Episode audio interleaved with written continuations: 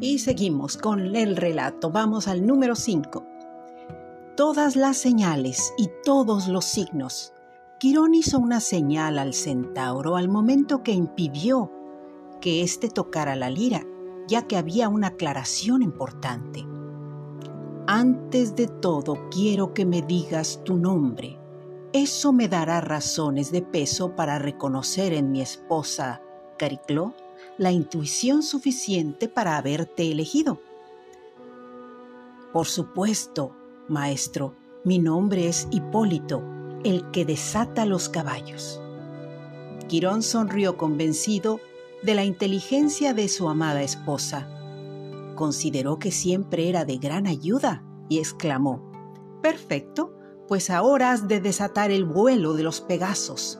Adelante, Hipólito, pon toda la energía en tu armonía.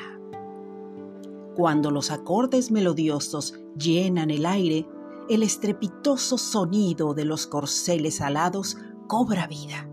En ese momento Quirón tomó de sus espaldas la flecha e invocó al trueno para que la prendiera como una antorcha antes de lanzarla.